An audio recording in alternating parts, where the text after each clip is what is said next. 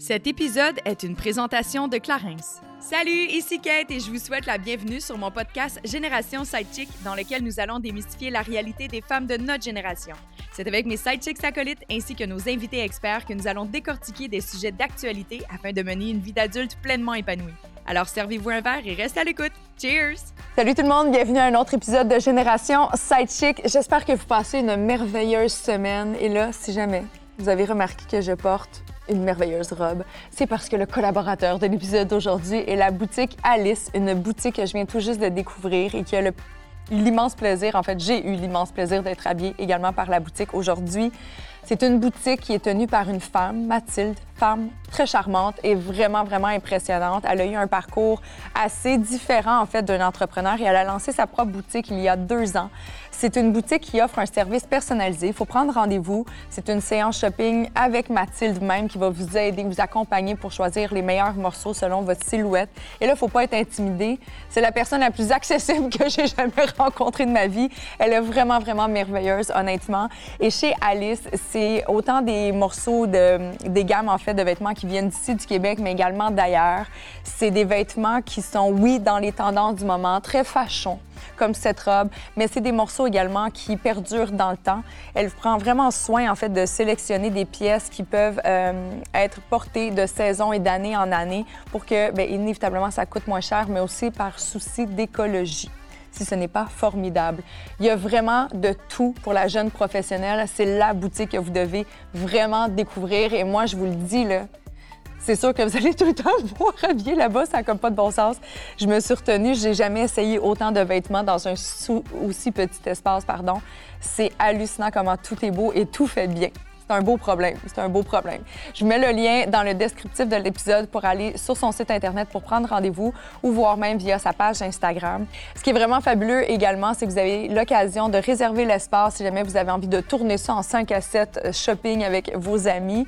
Et aussi, encore plus merveilleux, c'est que Mathilde, étant une auditrice de Génération Sidechick, a le plaisir d'offrir à la communauté de GS un 50 de rabais sur votre premier achat seulement en mentionnant Génération Sidechick lors de votre visite en boutique. Est vraiment merveilleuse, je vous l'ai dit. Elle est incroyable, cette fille-là, autant que ses vêtements. Allez faire un tour, ça vaut vraiment le détour. Aujourd'hui, j'aborde un sujet très trendy de l'actualité, un sujet qui me passionne, qui c'est une longue discussion. Il a fallu qu'on s'arrête, mais on a dépassé l'heure de discussion. Si jamais vous avez besoin de l'écouter en deux temps, je vais comprendre. Mais c'était tellement riche. On parle d'intelligence artificielle. Mais là, on parle pas juste de l'intelligence en tant que telle, la technologie. On parle de l'évolution et l'impact surtout que ça va avoir sur l'évolution de la race humaine. Comment, en termes en temps d'aujourd'hui, pardon, ça vient affecter notre cerveau, notre évolution, comment ça vient faciliter certaines choses, mais comment il faut prévenir d'autres choses qui sont encore plus importantes. Et pour euh, en discuter, ben, j'ai invité Delphine Le Serre qui euh, a un PhD dans la matière, en fait, dans tout ce qui est tech. Elle est spécialisée dans euh, l'intelligence artificielle, mais surtout, elle est la fondatrice de la fondation Education for Tomorrow, qui est en train de vraiment mettre en place et essayer d'influencer les systèmes d'éducation pour qu'on soit capable de redonner la vraie valeur à l'humain euh, dépendamment de la technologie.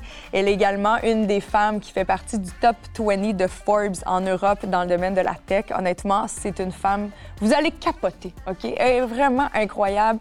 J'avais de la misère à arrêter notre discussion, puis vous allez comprendre très rapidement pourquoi. Et pour en jaser, ben, j'ai invité ma douce acolyte, Catherine Fournier, pour en parler parce que je suis persuadée qu'elle, étant donné sa position euh, en tant que euh, mairesse, ben, probablement qu'elle avait son mot à dire par rapport à l'impact que ça a, par rapport à la sécurité gouvernementale ou autre. Bref, c'était une discussion Bon, bon, je vous le dis, restez là. Mais d'abord, c'est le temps, comme à l'habitude, de la Minute Clarence. Et là, j'ai envie de ramener un de mes produits chouchou je pense que j'en parle au moins une fois par saison. Il y a différentes senteurs, différentes fragrances, mais l'huile sentale, c'est huile pour le visage. C'est vraiment une huile, en fait, euh, les extraits de plantes de huile de santal, pardon, c'est vraiment pour tout ce qui a trait aux peaux sèches, ou les peaux qui ont tendance de rosacée, par exemple, une peau rosée où on a un petit peu de coupe rose. C'est vraiment bon pour les peaux sensibles. Je l'adore dans toutes les saisons. L'hiver en raison du froid, l'été en raison du soleil qui vient vraiment agresser ma peau. Je me masse à tous les matins avec ça. Avant de mettre ma crème hydratante, je me fais un massage avec mon gua sha. Je viens vraiment éveiller ma peau, la taponner. J'ai même une technique comme ça pour venir stimuler puis enlever mes petites poches. Ça vient vraiment repulper. Magnifique agent d'hydratation. Je vous le dis, l'huile pour le visage, c'est du vrai bonbon que vous pouvez vous procurer dans une pharmacie près de chez vous et sur clarins.ca. Bonjour, mesdames. Bonjour Cathy. Bonjour. Bienvenue Delphine dans le salon Génération Sidechick. Ah, merci de m'avoir invitée. Ça fait tellement plaisir. Je dois avouer d'entrée de jeu. Avant que tu arrives, j'ai dit à Catherine qu'on s'était parlé euh, environ 45 minutes. Que j'étais tombée complètement en amour. Ouais, gros, euh, gros girl crush. Gros girl crush, mais pas euh, girl crush genre on a bandé dans des salles de bain dans un party là. C'était un girl crush intellectuel. Oui, vraiment, ça m'a fait du bien. Ouais. Franchement, puis je suis hyper contente de pouvoir partager ton intelligence avec notre audience de Génération Sidechick parce que euh, ben en fait, je vais les laisser en juger, mais je suis persuadée que Catherine va avoir le même ressenti. Ça fait du bien parce que tu vulgarises l'information qui nous semble parfois tellement complexe comme l'intelligence artificielle qui est une grande bébite en soi, mais tu l'amènes avec une telle facilité que c'est comme la musique et on se laisse bercer là-dedans. Donc, euh, merci pour ça. C'est le fun. On en a besoin, des gens comme toi. Ouais. J'avais vraiment hâte à la discussion également. Quand je t'ai invitée, euh, Catherine, tu as vu le sujet intelligence artificielle. À quoi tu as pensé? Tu étais comme... Ben là, tu connais aussi la mission Génération Sidechick, fait que tu Oui, non, je sais, qu'on mais allait construire un robot, là. Mais... Non, mais quand même, je trouve ça tellement pertinent qu'on puisse aborder ce sujet qui est central à l'actualité, puis qu'on puisse également euh, en parler de sorte qu'on Ouais. soit capable de mieux le vulgariser, comme, Mhm. tu, comme tu le dis bien, parce que je crois que ça va affecter euh, grandement nos vies dans les prochaines années, puis il y a même plusieurs changements qui sont déjà en marche. Mhm. On en entend énormément parler, mais à quel point est-ce qu'on comprend les implications? Je Ouais. suis pas certaine. Donc, tu sais, qu'on puisse donner euh, des outils, puis ne serait-ce que aussi d'entretenir notre curiosité là, à l'égard euh, à l'égard de tout ce champ-là qui, qui est appelé à prendre de plus en plus de place naturellement, comme je le, comme je le mentionnais. Évidemment. Parce que, tu sais, on s'entend sur les tabloïds, c'est souvent des répercussions très négatives, puis on voit les choses qui sont un petit peu plus, je vais dire... euh, Spectaculaire. Ouais, aussi, exact. C'est toujours ça, un peu de sensationnalisme aussi euh, exact. dans les médias, sais, qui doivent nécessairement aussi traiter l'information de façon très rapide, sans nécessairement comprendre. Mhm. C'est pas tous les journalistes également qui sont, qui sont formés là-dedans. Ils doivent produire des nouvelles très, très rapidement. Donc, En fait, c'est l'intelligence artificielle qui produit les nouvelles. Ben, on pourra en De parler, plus mais en plus. des applications. Mais oui, parce que c'est assez fascinant maintenant avec les... Euh, moi, je, je suis allée quand même euh, tester là, dans les derniers mois, depuis qu'on en entend euh, beaucoup parler, là, les euh, chats GPT de, ce, Mhm. de ce monde. Puis, j'ai testé un peu, mais j'ai surtout vu des gens qui le testaient, puis qui demandaient des des choses quand même assez avancées, comme d'écrire des textes avec un ton euh, X, par exemple, un ton journalistique, Ouais. euh, tant de mots, euh, puis je veux dire, en- en français sur tel sujet, puis les résultats sont quand même assez fascinants. Mhm. Mm. Euh, donc, euh, oui, tu parles Ah, d'écrire a des nouvelles, mais honnêtement, on le voit aussi dans les, dans les universités, dans les cégeps, même dans les écoles secondaires, que c'est même déjà un, un, un fléau, en guillemets. Donc, il y a Mm. tellement d'enjeux qui se posent euh, sur le plan de l'éthique, pas juste en éducation. On s'entend que c'est sûrement juste un, un très, très petit Oui, oui, il y en a, il y en a des choses à voir là-dedans. ouais. Mais aujourd'hui, on pouvoir en parler. D'où l'intérêt de t'avoir avec nous. Oui. tu vois, on a fait une énorme introduction. On est comme, voici tout ce que tu as besoin de démystifier pour nous aujourd'hui. Delphine, c'est pas un mince défi. Mais d'abord et avant tout, juste pour qu'on parle un peu de toi, ton parcours, il est quand même assez impressionnant. T'as pas nécessairement toujours été, il y en a qui pensent que on étudie nécessairement en intelligence artificielle alors que c'est pas du tout la, la lignée de ça pour arriver à avoir une connaissance en intelligence artificielle. Ce que j'ai compris, c'est qu'on t'a t'as eu besoin de toucher à plein de choses au fil de ton parcours. Ouais, tout à fait. Et, et, euh, en fait, pour moi, ça s'est fait progressivement au fur et à mesure de ma carrière. C'était pas un objectif que de, de me positionner sur le secteur de l'intelligence artificielle. Euh, et d'ailleurs, jusqu'à aujourd'hui, c'est très très récent qu'il y ait des formations Ouais. En intelligence artificielle, parce que l'intelligence artificielle, c'est c'est un domaine qui est pluridisciplinaire et qui, d'ailleurs, jusqu'à il y a encore une quinzaine d'années, euh, abordait chaque des disciplines de manière très individuelle, très séparée. Euh, tu avais à l'intérieur des, des, euh, des universités euh, des équipes qui travaillaient sur les, ce qu'on appelle des systèmes intelligents Mhm. en lien avec euh, l'analyse et la génération de texte. Tu avais d'autres équipes qui étaient séparées de ces équipes-là, qui travaillaient sur l'analyse et la génération d'images. Et, et puis, tu avais la même chose pour les sons, etc., ou les mouvements. Et euh, puisque chaque, chacune de ces habiletés euh, vise à reproduire un- une action humaine, Ouais. tu vois, analyser, reproduire un texte, Ouais.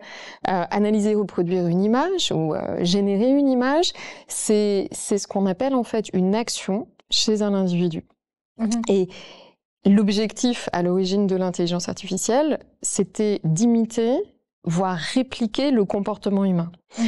Et, euh, et en fait, euh, euh, la question de départ, du coup, c'est de s'interroger sur qu'est-ce qu'on appelle le comportement humain, qu'est-ce qu'on appelle un comportement humain, et un comportement humain, c'est une action, c'est une décision qui est prise. Donc, si tu repars de là, bah, on doit déjà comprendre comment l'être humain prend une décision. Et une décision, ça peut être une décision d'utiliser un mot plutôt qu'un autre. Le fait de former des phrases, d'émettre des sons, c'est une décision que l'on prend de, manière façon consciente chaque jour. Le Puis fait- Ensuite, quand on prend une décision, on sait quel est l'effet de notre décision. Donc, selon l'effet recherché, c'est aussi une question d'apprentissage, si je me trompe pas. Tout à fait, exactement. Alors, la, la, la conséquence de la décision, on va, euh, on va la collecter, c'est une information qu'on collecte, qu'on analyse, et puis qu'on met en, en comparaison avec d'autres informations et qui nous permettent de nous dire la conséquence correspond à ce qu'on avait anticipé ou ne correspond pas. Puis en fonction de ce que l'on cherchait, bah, soit on, va continuer à aller dans la direction dans laquelle on souhaitait aller, parce qu'effectivement ça correspond à, à ce qu'on avait anticipé, soit on va Ouais. corriger en fait no- notre action. Corrige-moi aussi si je me trompe, mais je crois que c'est comme quelque chose qui était assez crucial dans le développement de l'intelligence artificielle, cette notion d'apprentissage. Mhm. Oui. Ça a été aussi à, à la base des travaux de recherche de Yoshua Bengio, puis euh, de plusieurs autres chercheurs euh, internationaux. Oui, tout à fait. Euh, mais tu vois, pour, pour reprendre en fait du début, parce qu'on on parle beaucoup en fait dès qu'on aborde la question de l'intelligence artificielle, on arrive beaucoup sur deux termes qui sont le deep learning et puis le machine learning. Mhm. Donc l'apprentissage profond et puis l'apprentissage machine. Puis je trouve qu'on on- Est-ce que l'apprentissage machine, c'est ce qu'on appelle l'apprentissage étroit, l'intelligence étroite? Parce que j'ai vu des termes là, dans mes recherches. J'étais comme, c'est quoi la différence entre les bien- trois? Ouais. Il y a bien des termes qui se reviennent. Puis t'as raison, tu sais, moi je te parle d'apprentissage parce que c'est beaucoup ça qu'on entend. Puis, Ouais, euh, ouais, tout à fait. Mais en fait, alors, je vais répondre à ta question Ouais, après, Cathy, si tu veux. mais, mais parce qu'en fait, je, je- mon point de vue personnel, c'est qu'on se concentre trop sur ces mots en se disant, mais ah, c'est quoi la différence entre Ouais. euh, le deep learning, le machine learning? Mais en fait, là, on rentre déjà dans la méthodologie de la machine. Mhm. L'idée, c'est plutôt déjà de, de comprendre l'histoire de l'intelligence artificielle et Mhm. qui est en lien aussi effectivement avec mon parcours. Et juste pour retracer un peu l'histoire, euh, à l'origine, quand euh, après la Seconde Guerre mondiale, parce que l'origine se situe véritablement après la Seconde Guerre mondiale, quand on a eu les- des, des- des premiers chercheurs en sciences comportementales, donc hmm. euh, c'est-à-dire en, en sciences humaines et sociales, notamment aux États-Unis, qui ont cherché à comprendre comment ce qui s'était passé pendant la Seconde Guerre mondiale avait pu effectivement avoir lieu, comment des êtres humains avaient pu euh, prendre des décisions conscientes de, de mener les actes qu'ils ont menés sur d'autres êtres humains. Et c'est là où, en fait, on, on a cherché à comprendre ce qui se passait dans la boîte noire, qui est le cerveau d'un être humain. Donc, les, les premières recherches, en fait, approchaient un être humain de la même manière qu'on approche un, un- un animal, ce qu'on appelle le courant behavioriste, oui. avec stimulus-réponse. Comprendre, voulait Exact, comprendre comment- les intentions? Bah, non, en fait, on voulait on vraiment répond à comprendre... l'autorité, puis jusqu'où on peut aller dans le comportement humain, dans le sens où c'est pas biologique, par exemple, que les Allemands pouvaient poser des gestes Non, à l'égard des, des Juifs. C'est un comportement humain, puis c'est les travaux de Stanley Milgram, notamment. Notamment Moi, les j'avais lu expériences ça de justement en Milgram. éthique au cégep, Ouais. puis c'était vraiment intéressant. Puis Tout à fait. ça poussait les gens dans une situation où ils devaient donner comme des chocs Mhm. électriques en sachant que ça ferait mal, mais avec le rapport de l'autorité. C'était vraiment d'aller tester quel, quel euh, comportement humain pouvait influencer de sorte qu'un autre humain pouvait faire du mal à Ouais. un- Voilà, Ben, c'est que un système d'éducation C'est euh, par. Finalement, la Vraiment même chose qu'on fait avec nos animaux domestiques. Ouais. Alors, les- avec les animaux ouais. domestiques, ça a été le, le début en Ouais. fait des connaissances, mais effectivement, l'expérience que décrit Catherine, la- la- qui, est, qui est une célèbre expérience, l'expérience de. Milgram, en fait, c'était l'une des expériences qui ont permis de comprendre que l'individu prenait des décisions sur un processus. Qu'en fait, Ouais. Quand on prend une décision, c'est un processus qui est divisé en quatre grandes étapes. Et déjà là, en fait, on commence à approcher les bases de l'automatisation. Parce que quand on crée un automate, bah, on fait Mhm. étape 1, il y a un input, c'est-à-dire une entrée qui rentre dans l'étape 1, après c'est étape 2, etc., etc.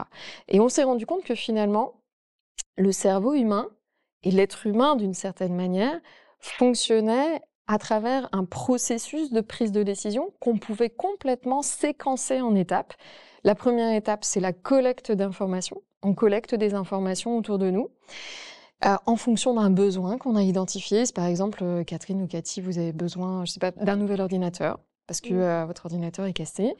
Euh, vous allez collecter des informations sur les ordinateurs que vous pourriez acheter, soit auprès de vos amis, soit vous allez magasiner, vous allez regarder différentes, différentes sources d'informations sur Internet, dans des magasins réels, etc.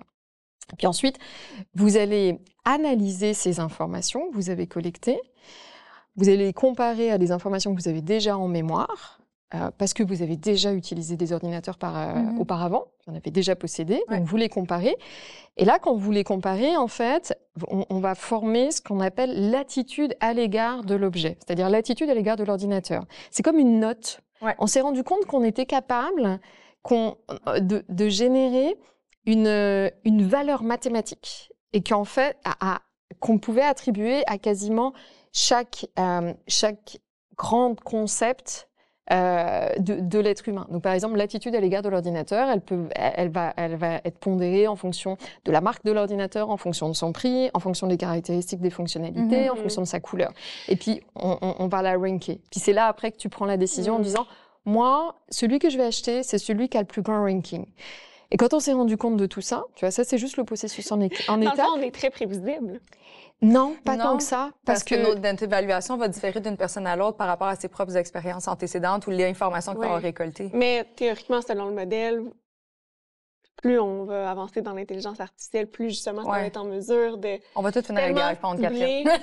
non, mais tu sais, dans le sens tellement cibler justement les caractéristiques Ouais. personnelles de chacun que le modèle mathématique peut quand même devenir plus Ouais. prévisible. En tout cas, non, que mais je comprends ce que, trop, non, je mais- comprends ce que tu veux dire. Ça fait du sens. Alors oui et non, oui et non, parce que euh, oui, on peut prévoir. Et en fait, la- les, les, les recherches de prédiction du comportement, ça a été l'un des plus grands courants de recherche entre les années 90 et 2000-2010 en sciences comportementales. Comment on peut prédire le comportement de tel individu en fonction de telle variable? Donc par exemple, en fonction de son âge, en fonction de son, de, de son genre, en Mhm. fonction de la manière dont il se perçoit. C'est également quelque chose qu'on peut mesurer, euh, soit par rapport à l'âge perçu, soit par rapport à l'âge idéal de la personne. Et puis, on, on a développé en fait tout un tas d'échelles psychométriques qui nous permettent derrière, de, quand on les introduit dans un modèle, de prédire le comportement de chaque individu, notamment dans un contexte d'achat. Et, et ça, ça a été les, les recherches euh, principales en comportement du consommateur pendant euh, une vingtaine d'années. Et moi, c'est dans ce domaine que j'ai fait effectivement mon doctorat, tu vois, pour répondre Ouais. à ta question de départ.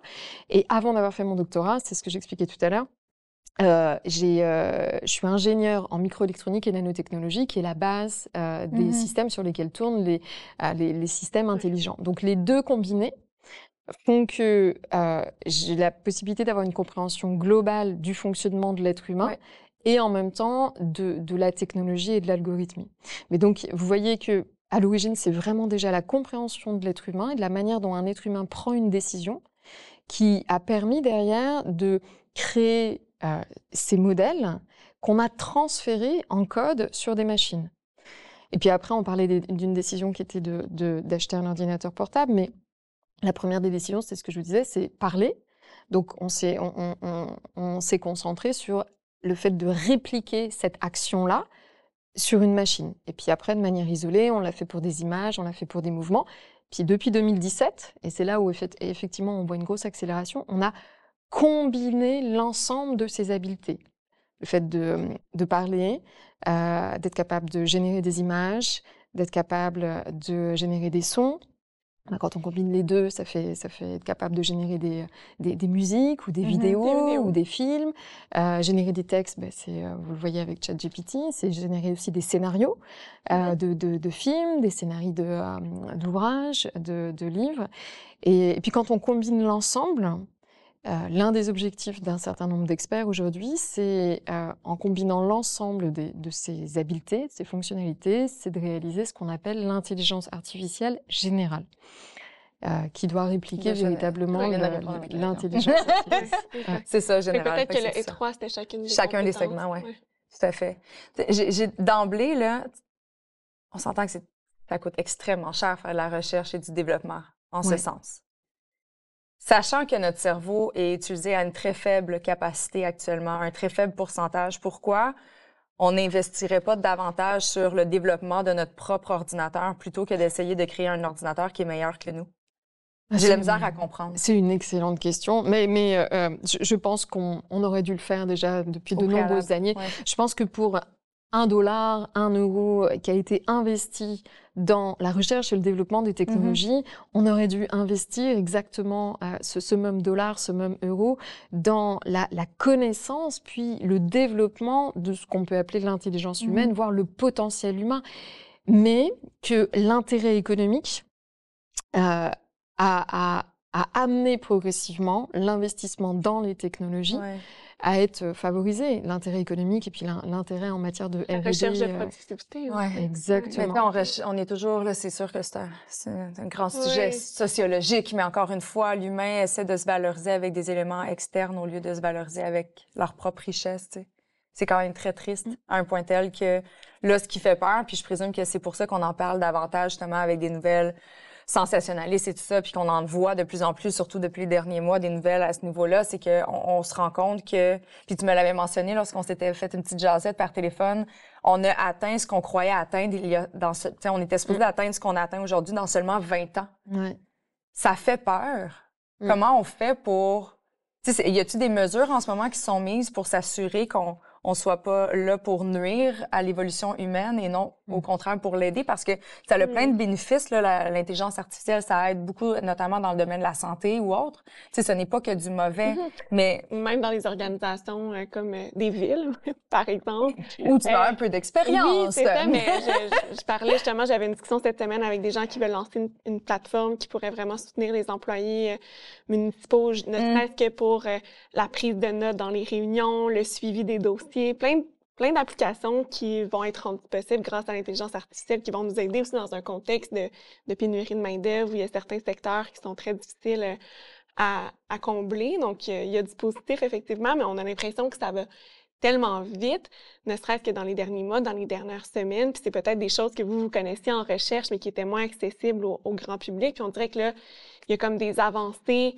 euh, qui vont à une vitesse de grand V. Puis moi, ma préoccupation, c'est comme décideur public, c'est de me dire, est-ce que c'est comme trop gros, trop rapidement? Est-ce que les, euh, Mhm. est-ce que les gouvernements vont avoir le temps d'apporter cer- un certain encadrement, une certaine régulation? Parce que si je fais le, la comparaison avec euh, toutes les grandes plateformes web, par exemple les, les réseaux sociaux, les GAFAM de, de ce monde, on dirait que les gouvernements ont été plutôt passifs, puis ont laissé ces compagnies prendre tellement de place, puis être tellement sais. Puis aujourd'hui, on le voit avec les médias.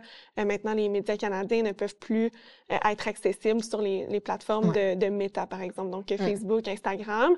Puis ils ont un rapport de force qui est tellement rendu grand parce que les gouvernements sont pas intervenus alors qu'ils avaient encore un rapport de force. Puis là, maintenant, ils sont comme plus importantes. Mm, Que mm, C'est comme on, app- on l'appelle des supra-États. Ils ont plus de pouvoir que les gouvernements. tout à fait. Donc, comment est-ce qu'on s'assure? Ouais, C'est ouais. peut-être une très, très... Je pense que c'est la grande question euh, éthique à l'heure actuelle où... euh, je pense pas encore que les gouvernements sont assez euh, préoccupés, je pense, par la question. Là. Puis quand je parle des gouvernements, je parle plus euh, euh, gouvernement fédéral, par exemple, là, qui aurait la, juridiction ici au Canada. Mm. Mais même chose, évidemment, pour les États-Unis ou l'Union européenne, par exemple.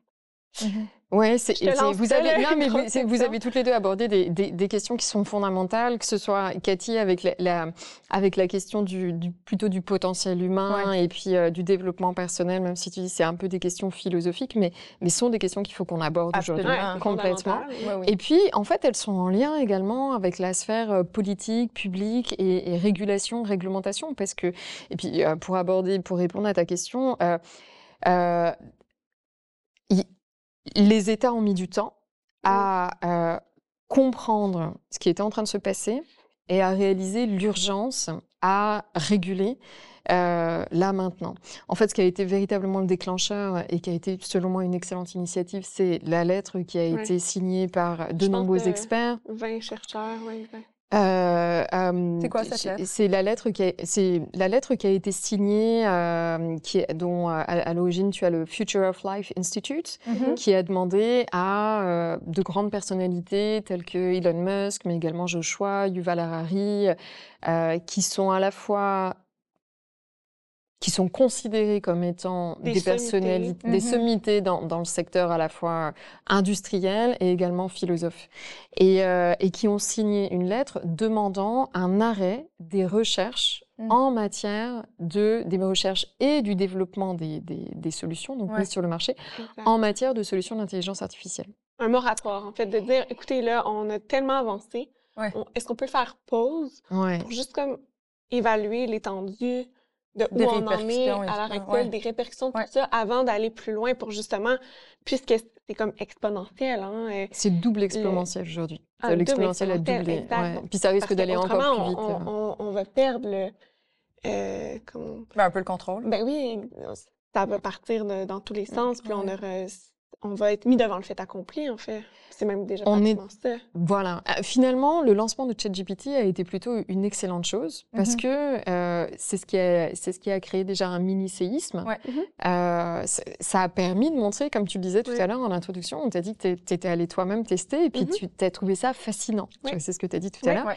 Effectivement, quand on est en dehors en fait du domaine technique et que on utilise ce genre d'outil pour la première fois, en fait, on découvre la puissance de l'outil. Et ce qui fascine en général les, les, euh, les individus, c'est de s'apercevoir que l'outil est capable de créer un résultat qui est soit du même niveau que le résultat qu'aurait qu'aurait généré un être humain, soit d'un niveau qui paraît même supérieur, ou alors qui paraît d'une maîtrise très professionnelle et, et ce qu'on pourrait qualifier d'excellente en, en règle générale. Et c'est ça qui Oui, paraît ne serait-ce fascinant. que par euh, la langue, je veux dire la structure, la syntaxe, le vocabulaire, la grammaire, euh, tout ça. euh, C'est comme un espèce de générateur de texte, en plus un, un antidote, un C'est mais on déjà peut là, même lui là. demander de faire des fautes, par contre. Les étudiants Ah oui? peuvent demander, Parce que j'ai c'est trop parfait. aussi, les étudiants qui veulent pas se faire euh, Prendre. prendre pour du plagiat, tu peux demander euh, avec, à la manière d'un élève de l'école secondaire, avec des fautes à chaque temps de mots. Hein. Ouais, ouais, non, c'est vraiment fou. Mais ce que je trouve hallucinant là-dedans, c'est que, tu sais, juste par le simple message texte qu'on utilise depuis quoi, 15-20 ans, là, j'ai misère à me situer dans le temps parce que je viens de la génération qui a eu un Padgett. Je te dirais, je te dirais 15 ans, les iPhones 15 15 ans, ans. ouais. ouais. qu'on m'a envoyé message texte, mais déjà là, il y a une dépréciation de la langue, de la langue, pas juste française, mais de la langue. Parce qu'on écrit en résumé, on va vite, il y a des, des compléments de mots qui se font à notre place. Ouais. On a déjà où on remplace nos émotions par des emojis. Euh, tu sais, il y a tellement de, de, de façons d'avoir des shortcuts, euh, des raccourcis. Je le dis en anglais. Euh, Des raccourcis, tu vois, Oui, je parle bien. euh, que déjà là, on le voit, tu sais, il y a des erreurs dans mon français que je ne faisais jamais à l'école Mm. parce que j'écrivais. Tu sais, Mm. puis là, avec le temps, aujourd'hui, je fais tout, je travaille avec mon ordinateur, tout se corrige, je le passe dans Antidote, là, j'ai pas le temps. Est-ce qu'il y a justement un danger C'est de faire le lien avec ça? De, comme, en fait, tu parlais tantôt du potentiel humain. Mhm. Est-ce qu'il y a un danger qu'en de- fait, que ça diminue notre potentiel parce qu'on va tellement Ouais, hein. se fier là-dessus Mm, que ça mm, va comme mm. nous rendre comme paresseux? Ben, je pense que c'est ça qui arrive avec les nouvelles. Ce que Ben, tu veux ouais. depuis 15 ans, tu sais, l'apparition des, justement, le, le fait qu'on se fait compléter nos, nos phrases, que les gens n'écrivent Ben, plus. pense, je sais combien de numéros de téléphone tu connais par cœur? Ah, c'est ça, j'en connais deux. Puis quand j'étais petite, j'en connaissais euh, 40. Tous nos amis, on le Ouais, connaissait par cœur. Exact. Et oui. Mais comme tu, comme tu le disais tout à l'heure, en fait, euh, il y, a, y a véritablement deux aspects. C'est-à-dire que les solutions d'intelligence artificielle, elles peuvent à la fois être très bénéfiques Mhm. pour les êtres humains. Euh, tu citais tout à l'heure le projet qui t'a été proposé en termes de plateforme pour, Oui. euh, pour un certain nombre de personnes sur, sur Longueuil. Et, et effectivement, aujourd'hui, il y a un très grand nombre de solutions d'intelligence artificielle qui sont déjà accessibles sur le plateforme de cloud et qui peuvent être intégrées dans les entreprises pour récupérer une grande partie du travail administratif Mhm. qui très souvent est très chronophage et où euh, pour se positionner sur des fonctions pour lesquelles on n'a pas les employés. Et ça, c'est une excellente, ça, c'est une excellente chose.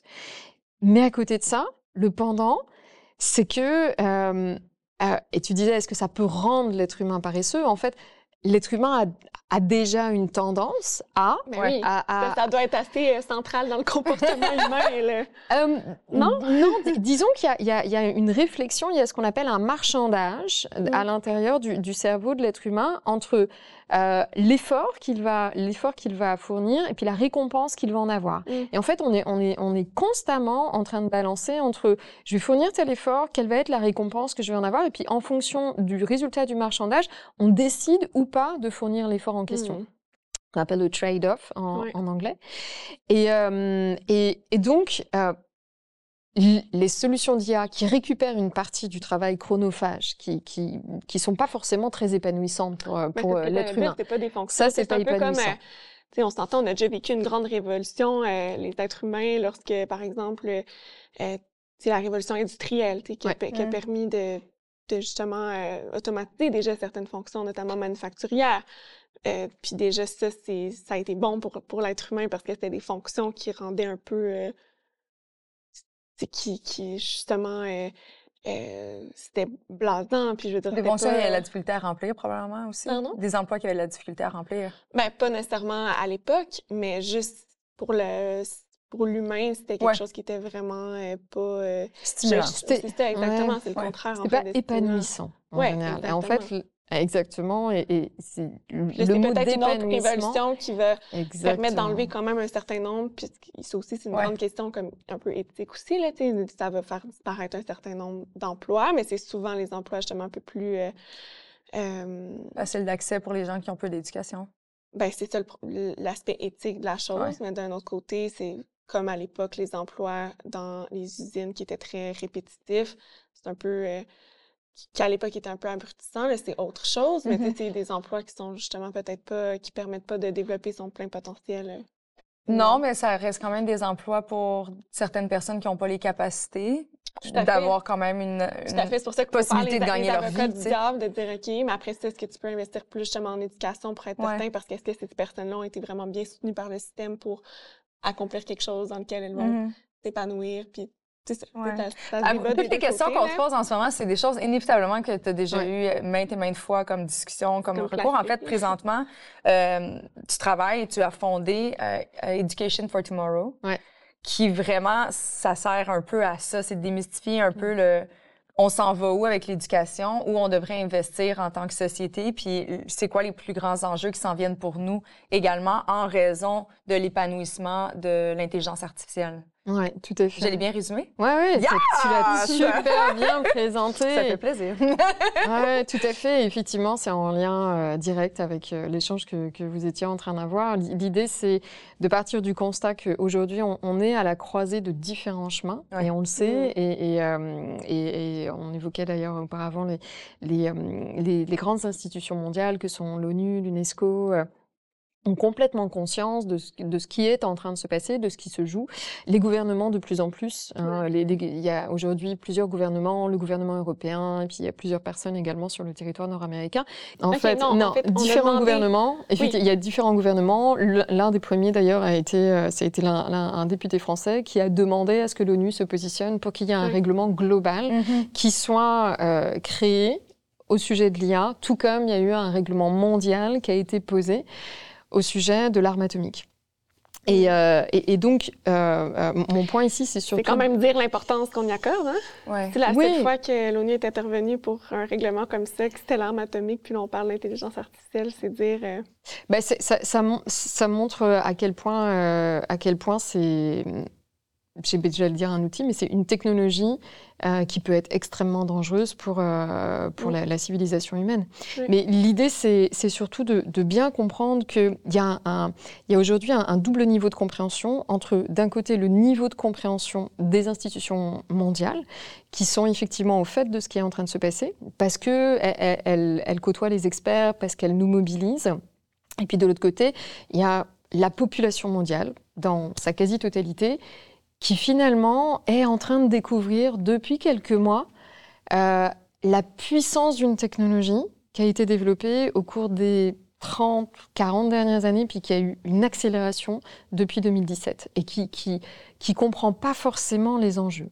Mais, mais euh, pour en venir à ma fondation et à la mm -hmm. question que tu posais, Cathy, donc euh, on sait aujourd'hui qu'on est euh, à la croisée des chemins. On ne sait pas encore quels sont les quels, quel est ou quels sont les scénarios vers lesquels ouais. on va avancer. Il y en a plusieurs qui, qui s'offrent à l'humanité aujourd'hui, euh, dont la voie du transhumanisme, qui n'est pas du tout à, à, à, mettre de côté. Mm -hmm. C'est pas c'est pas une voie que moi j'apprends dans transhumanisme, c'est-à-dire le, le, fait de euh, d'avoir de, de, des êtres humains, mais euh, qui auront des parties euh, mécaniques de, de, systèmes intelligents également. Donc le fait d'avoir des, des, puces intelligentes. Neuralink, ça a eu, pratique, par eu contre, pour les conversations de couple. Ouais, je, je... Quand ton chum, il a la misère à te comprendre, un instant, mon amour. Voici ce que j'essaie de dire. tu peux demander de le dire en langage masculin. Oui. Avec un peu de côté. Ouais, non, mais ça fait un peu peur. non, ça fait peur. J'en fais des blagues, mais moi, ouais. je ne pourrais jamais l'utiliser. Exactement. Donc oui, oui, ça fait peur et, et à raison. Mais euh, il y a environ un mois aujourd'hui, il y a peut-être même tout juste un mois, euh, Neuralink a eu l'autorisation de passer des tests sur les cochons à des tests sur les êtres humains. -hmm. Donc on n'est Ah, plus ouais. du tout dans des scénarios de, de science-fiction. Donc c'est l'une des voies. Mais effectivement, euh, ce que les institutions mondiales souhaitent, c'est que cette technologie permettent à l'être humain de s'épanouir, donc de, comme en anglais on va dire to flourish. Pour que les êtres humains puissent s'épanouir, euh, il y a toute une réglementation à mettre en place, -hmm. une réglementation et un contrôle sur ces solutions, de manière à ce qu'effectivement elles soient bien encadrées et de manière à ce qu'elles soient surtout, quand elles sont mises sur le marché, donc déjà quand elles sont conçues et ensuite, avant qu'elles ne soient mises sur le marché, il faut véritablement qu'on prenne la précaution qu'elles sont centrées sur les intérêts de l'humanité et non juste sur des intérêts économiques de la compagnie qui va le mettre sur le marché et qui, qui n'aura pas pensé du tout aux intérêts euh, mmh. humains des utilisateurs. Il y a tellement d'enjeux éthiques là-dedans. Ça me fait penser un peu au débat il y a quelques, quelques années, quelques décennies sur le clonage, par exemple, sur la génétique, mmh. où c'était de pouvoir contrôler. Dire, ça revient un peu à ça, c'est de contrôler les aptitudes humaines, de, puis il y a quand même beaucoup, il y a des moratoires là-dedans. Tout à fait, et c'est pour ça que ça a été, ça a été réglementé et ouais, que c'est une, une excellente chose. Le... Oui, mais exact, mais à quel point, là, tu dis qu'on fait déjà des tests humains sur l'espèce de transhumanisme en intelligence artificielle. Est-ce qu'on n'est pas un peu dans, dans la même voie? Au lieu d'utiliser la génétique, là, on, on, utilise l'intelligence artificielle. Est-ce qu'on n'arrive pas au même résultat? Ben, euh, pas exactement, parce que le clonage humain, c'est une chose, le, le, Mais le à la limite, je veux dire, le, contrôle de la génétique, être en ouais. mesure d'identifier les gènes puis de s'assurer que tu as comme une personne parfaite, euh, si j'extrapole au maximum. Oui. Ah mais tout à fait, c'est là on rentre dans l'un des risques, on sait qu'ils sont ça nombreux, même, oui. mais ça, ça rejoint le, point que tu mentionnais tout à l'heure, à savoir le pouvoir aujourd'hui des GAFAM, des GAFAM mmh. et des BATX, oui. de, des, des, des, acteurs économiques. c'est le pendant... Euh... Le, le, pendant asiatique en, okay. en Asie. Oui, euh, c'est le pendant des, euh, des, géants okay. de l'Internet euh, d'Amérique du Nord, mais qui sont, qui, qui sont okay. en Chine principalement. mais effectivement, aujourd'hui, ils ont un tel pouvoir financier que euh, c'est parfois complexe de réussir à arrêter leur progression. Okay. Euh, et puis on le voit avec, euh, le, pareil, l'élément que tu mentionnais tout à l'heure par rapport à C18, je pense, et puis au fait que Meta, oui, la loi, Facebook la loi peut... qui réglemente, effectivement, en fait, qui demande aux plateformes de donner une contribution. Est-ce qu'on est rendu par rapport à ça, d'ailleurs? Une redevance. Sais, est-ce que, tu sais, on s'entend, si on pense, à- justement, l'intelligence artificielle peut produire des fausses nouvelles, des faux vidéos, Mhm. des vidéos une- dans lesquelles on, on pourrait te voir une toi en train à la de... démocratie, là, réellement. A- Assurément, tu sais, on pourrait te voir en train de faire un faux discours, puis c'est difficile de savoir si c'est un vrai vidéo ou pas. Mm. Ils, ils peuvent répliquer 4-5 versions de ça pour être, que ça soit le plus authentique. Mais ça reste que c'est des plateformes qui les diffusent. Alors, si on pouvait davantage réglementer les plateformes, j'ai comme l'impression qu'un avenir sain, même si les plateformes médias, les réseaux sociaux sont magnifiques pour beaucoup de raisons, mais j'ai comme l'impression que ça devient à long terme nuisible pour l'humain. Mais là, on ne va pas dans la bonne direction parce qu'à l'heure actuelle, en guise de réprimande Mm. au gouvernement canadien pour avoir adopté la fameuse loi C-18 qui demande une contribution, disons, des, des GAFAM en l'échange de l'utilisation du contenu des médias canadiens, et euh, Facebook et Instagram, donc Meta, a bloqué les nouvelles canadiennes sur les plateformes. Donc là, tout ce que tu peux voir sur Facebook, ce serait des médias non reconnus Ah. ou... euh, donc c'est très, très euh, préoccupant là, pour euh, les questions de, de désinformation. Tout à fait. Complètement. Ouais. C'est. euh, D'où l'importance, parce que c'est très difficile, comme je l'ai dit, de savoir si c'est une vraie nouvelle ou pas, mais avant d'extrapoler et de repartager, soyez responsable par rapport à ce que vous partagez. Puis je pense que c'est juste, à la limite, les gens, il faudrait juste arrêter ce mouvement de Ben, faut repartage. aussi euh, se De questionner nouvelles. par rapport à Ouais. notre consommation, là, puis Ouais. de, de tenter de- d'aller dans des vrais sites de nouvelles pour s'informer plutôt que de s'informer sur les réseaux sociaux. En fait, Mhm. c'est ça.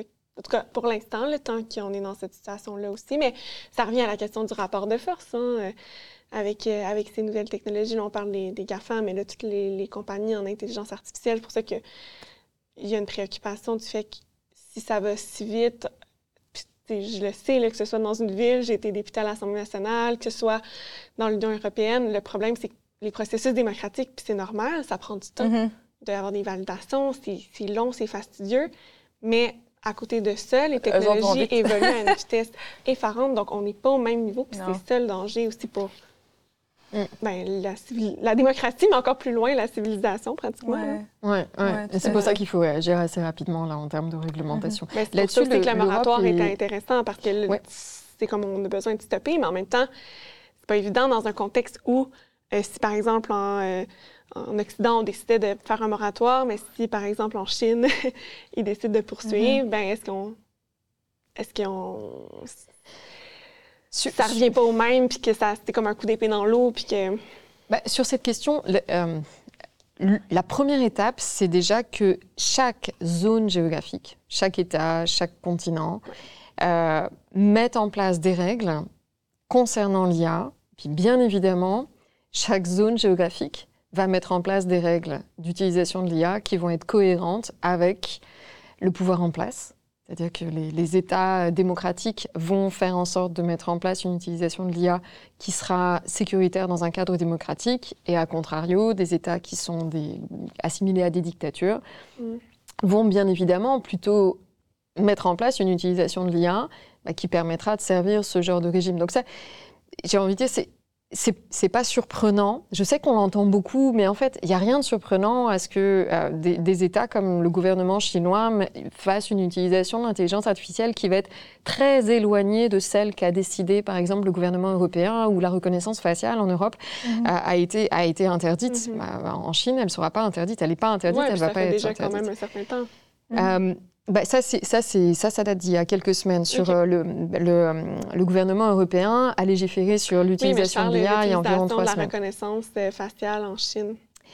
Euh, oui, mais, mais euh, ouais, ouais, tout à fait. Moi, je parlais du cadre européen. là. Ouais. Ouais, tout à fait. Mais là, et puis il y, a- il y a tous les éléments en lien avec les gé- génératifs qui vont venir s'ajouter à ça, à ce dont parlait Cathy tout à l'heure par rapport aux, fake news, euh, sont également des éléments qui leur font peur. C'est-à-dire, il ne faut pas se dire qu'ils n'y voient que des intérêts. Ouais, C'est également des éléments qui leur font peur aussi. Par leurs opposants. Ben oui, Bien sûr. C'est c'est pas...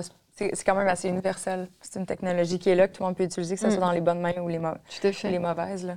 C'est un peu Mhm. fou. Puis avec ça, ton programme, dans le fond, ta fondation, je le sais que tu te promènes un peu. Je le sais également, tu fais des conférences, par exemple, dans une entreprise qui est basée ici, que je nommerai pas, mais que c'est par elle qu'on a été en entreprise. euh, en entreprise, en fait, on nous a mis en relation.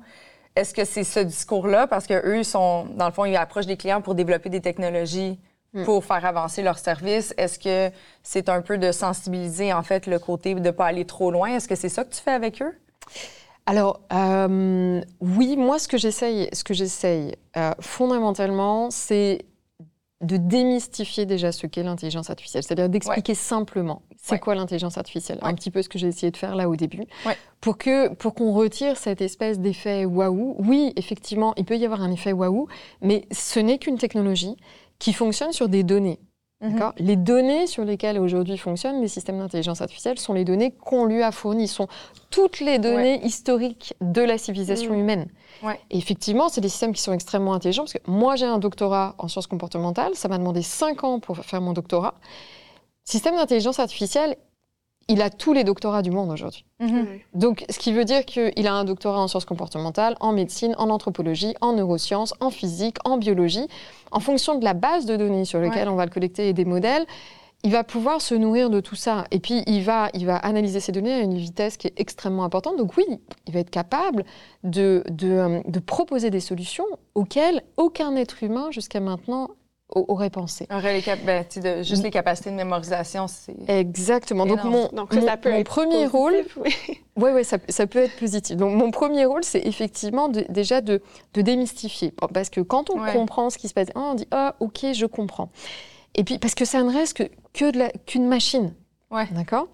Même s'il y en a certains qui, qui ont émis des hypothèses concernant le fait qu'il y avait des systèmes d'IA qui avaient des émotions, mais là-dessus, il faudrait déjà commencer par définir ce qu'est une émotion. Mais euh, mon, mon deuxième objectif, c'est euh, d'amener les, les- les individus à, à ce que j'appelle monter en haut du mât. Moi, je compare souvent en fait la situation d'un pays ou du- d'une civilisation à euh, un, un ensemble de personnes qui sont embarquées sur un bateau. Et tant alors moi, je, je- je fais de la voile, donc forcément, c'est, je ne sais pas si vous, si vous Oui. naviguez un petit peu, mais quand on monte, en fait, plus on monte, plus on voit loin. Mhm. Et en fait, là, si on reste juste à se concentrer sur les éléments dont on parle beaucoup, ChatGPT, euh, les systèmes qui sont aujourd'hui euh, utilisés par les premiers utilisateurs, qui, qui génèrent déjà des premières questions, c'est bien, mais en fait, on voit pas, on, voit Ouais. pas ce qui est en train de, on voit pas ce qui est en train de, se euh, se, Ouais. se profiler. Ouais. Et, et donc moi, mon rôle, et, et, euh, c'est justement tout le tout l'objet de la fondation que j'ai créée, c'est de s'interroger sur ce qui va arriver demain, qui est déjà quasiment aujourd'hui, puisque c'est pour 2030. On sait que d'ici à 2030, l'OCDE, E, et c'est une statistique qui existe déjà depuis 2022, on sait qu'on va avoir un milliard de personnes à reformer, on dit reskill and upskill, donc à reformer puis à monter en compétences. Et pas du tout en sciences et techno, pas du tout en numérique. On sait que les compétences de demain, pour les êtres humains, compte tenu de l'implémentation des systèmes intelligents, et puis là, de toute façon, ils vont être implémentés de plus en plus, on sait que ces compétences vont être radicalement différentes, que euh, on va devoir mettre l'accent sur l'intelligence socio-émotionnelle, on va de- devoir mettre l'accent sur la créativité, sur la perception sensorielle, sur le raisonnement simple, le raisonnement critique, Mhm. Mhm. et ce qu'on appelle aussi l'imagination. Qui Ouais. fait de nous les humains, en fait. Notre côté, comme tu disais, peut-être les portions Ben, la valorisation externe, il faut se moins, euh, revenir à notre richesse intérieure. Exactement. Et les gens qui l'objet- ouais. écrivent école de la vie sur leur profil Facebook, c'est eux les riches de demain, dans le fond. Ben, Je ne sais pas. T'as jamais vu ça? oui, oui, non, je ok, je j'étais comme, oui, il y a des gens c'est ça. quoi, c'est à quoi J'en fais une blague, là, mais tu sais. Non, non, parce que je suis comme, c'est avec quelques gradués. mais euh, l'école de la vie. Ah, ben, futur riche. mais Ouais. t'as raison, parce que c'est ça que l'intelligence artificielle est pas capable de reproduire comme Il serait capable. Quoique la créativité, oui. Ça, c'est Oui. d'autres choses quand même Bah, assez encore une fois. Alors, la, la, la capacité à mélanger différentes sources créatives et à proposer un ça, contenu, un qui déjà. exclusif qui n'existait pas encore, Ouais. oui, effectivement, les, les systèmes intelligents ont aujourd'hui cette capacité, d'autant plus quand on a mixé à la fois les images, les textes, les sons, etc. Oui, euh, ça ramène aussi au fait, à la question de qu'est-ce que la créativité humaine. Et c'est l'un des sujets, nous, qu'on aborde dans ma fondation, qui, effectivement, qui vise à construire des outils Mm. pour l'éducation de demain. Et c'est déjà de se poser la question de, finalement, qu'est-ce qui nous rend différents des machines? Mhm. Et C'est ça que je veux dire par qu'est-ce qui définit en Ouais. fait l'humain versus qu'est-ce qui peut être accompli. Exactement. Et, et en fait, c'est la question philosophique que posait un- Cathy au, au tout début. Exact. Et ben, cette question philosophique, elle est au, au cœur de la quasi-totalité des débats des institutions mondiales aujourd'hui. Mhm. Et c'est une question qui pouvait être mise qui a été mise de côté pendant des siècles. On était dans une, dans une, Mhm. on a été dans une période de l'histoire de, de, de de l'humain qui était dans le travail au sens de tripalium en latin, le sacrifice, ce que tu citais tout à l'heure, voilà la productivité.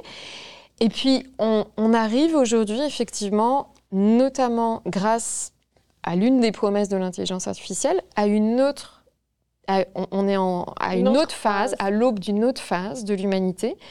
Mais on est à la croisée des chemins aujourd'hui. Et donc, pour être sûr d'aller dans le bon chemin, mhm. bah, il y a des, organisations comme ma fondation, notamment, on, essaye d'aller enfin, dans le bon chemin, dans l'un de ce qui pourrait être un bon chemin d'épanouissement pour l'humanité. Exact, parce que des questions éthiques, on en a abordé quelques-unes, mais il y en, il y en a d'autres. Il y a, l'accessibilité aussi à l'intelligence artificielle, parce que là, bon, il y a des plateformes qui sont démocratisées, qui deviennent gratuites, tout ça, mais est-ce qu'un jour, par exemple, on va devoir débourser pour avoir un accès à un certain type d'intelligence artificielle? Ce qui va mhm. créer des différences, des iniquités euh, économiques euh, et sociales, non seulement sur le plan individuel, mais également entre les pays, encore une fois, entre les pays plus développés, les pays en, en, voie de développement.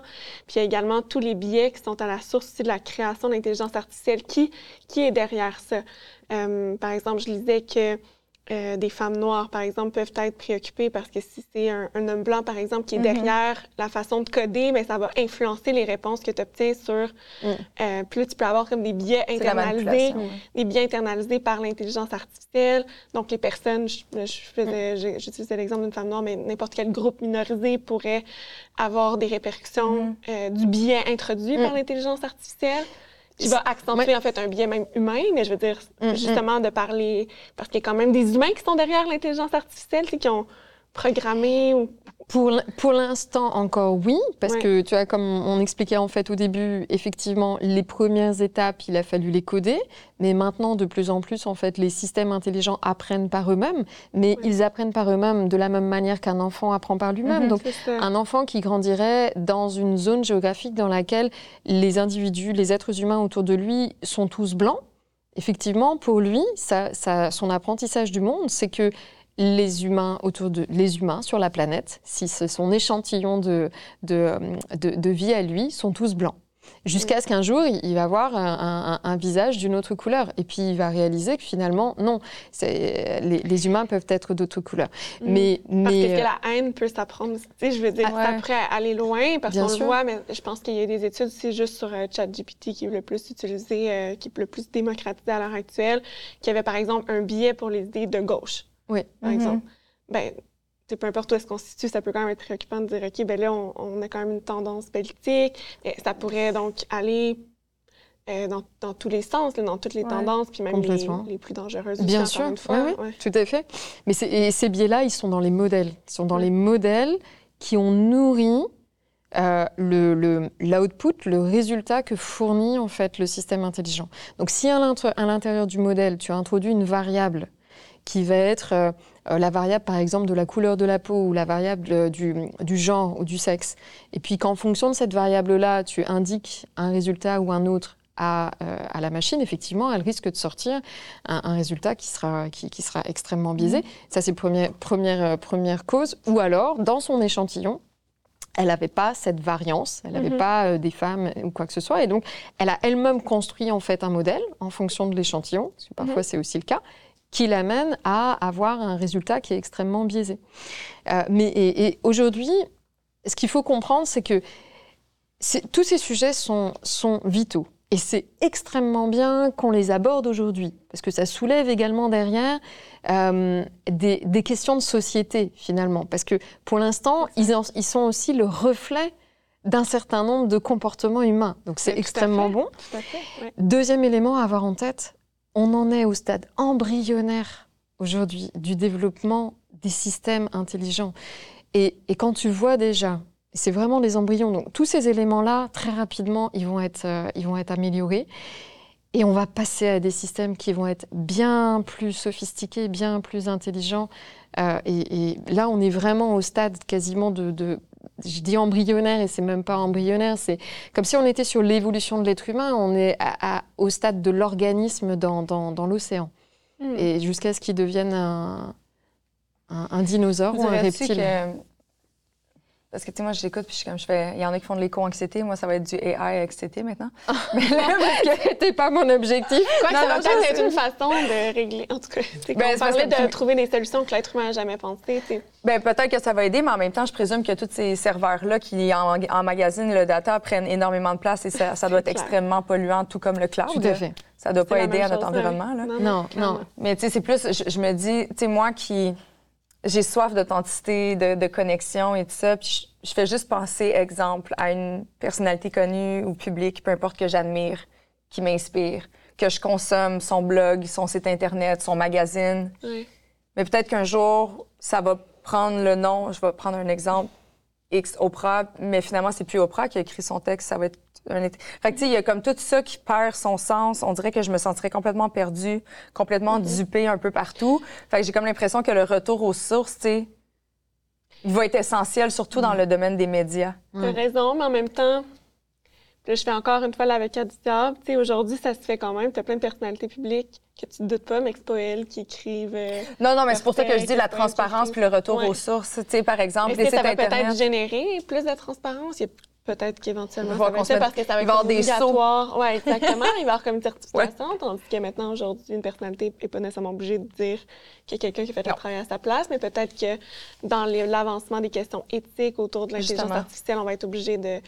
de mettre le saut comme ou un peu comme le le contenu mais là je suis vraiment tu vois je suis une fille en médias mais tu sais comme Ouais. exemple quand le- la création de contenu euh, au préalable on faisait une collaboration entre une marque et le magazine puis on créait un contenu sur mesure mais ça a pris plusieurs années avant que éthiquement on soit on se Mhm. re- retrouve en fait obligé à indiquer justement contenu commandité en haut de la page Mhm. parce que c'était écrit tel qu'un article comme si c'était une journaliste de la marque qui avait écrit puis les gens ça, ils se faisaient duper un peu Ou encore les photos retouchées dans les magazines. Ouais. Euh, en Fr- je, je suis pas sûre au Québec, mais en France, Ouais, il y a l'obligation ouais. d'écrire euh, photos retouchées. Tout euh. à fait. Donc, Ouais. tu sais, on s'entend dans les mêmes principes. Là, de, mais c'est plus de la- consommer avec conscience aussi puis de faire des choix Oui. Dans le sens que c'est sûr que ça va, c'est là pour rester. Ça, c'est clair. Je veux dire, on n'arrêtera Enfin, pas. Ça peut oui. ralentir. On peut peut-être faire un moratoire, je- j'espère, honnêtement. Mais euh, c'est sûr que c'est là pour rester, l'intelligence artificielle. Fait que maintenant, Oui, comment est-ce qu'on peut y avoir des, des qu'on aspects qui sont utilise- très bénéfiques? qu'on utilise les applications positives, puis le, au meilleur restant possible, puis de mieux contrôler les, les débordements? Ouais.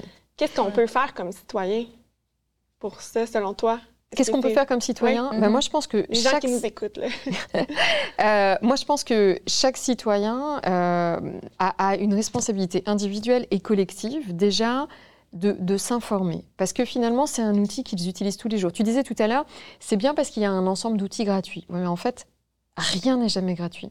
Et surtout au niveau des outils technologiques. Mhm. Rien. Ben, la donnée, évidemment. Sait, Dès qu'on utilise un outil qui est Facebook, gratuit, euh, en fait, toujours gratuit, mais on, sait maintenant la contrepartie. Mais je veux dire, euh, la contrepartie, c'est toi. Le produit, c'est toi. Ouais. Le produit, c'est toi, c'est toutes Ouais. les données que tu lui fournis. Et, euh, et puis, ah, on s'entend lorsque. Donc, par rapport à la responsabilité individuelle et collective, pour soi-même, déjà, s'informer. Euh, s'informer pour prendre les bonnes décisions, et puis aussi et surtout pour les générations futures, Mhm. les adolescents et les enfants.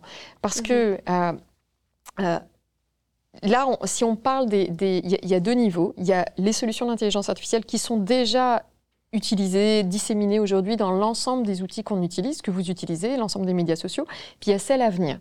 Donc pour celles à venir, effectivement, il y a déjà euh, se comprendre où on en est aujourd'hui et que là, on est à un stade d'évolution de la civilisation où on est vraiment en train de passer dans une autre, dans une autre ère.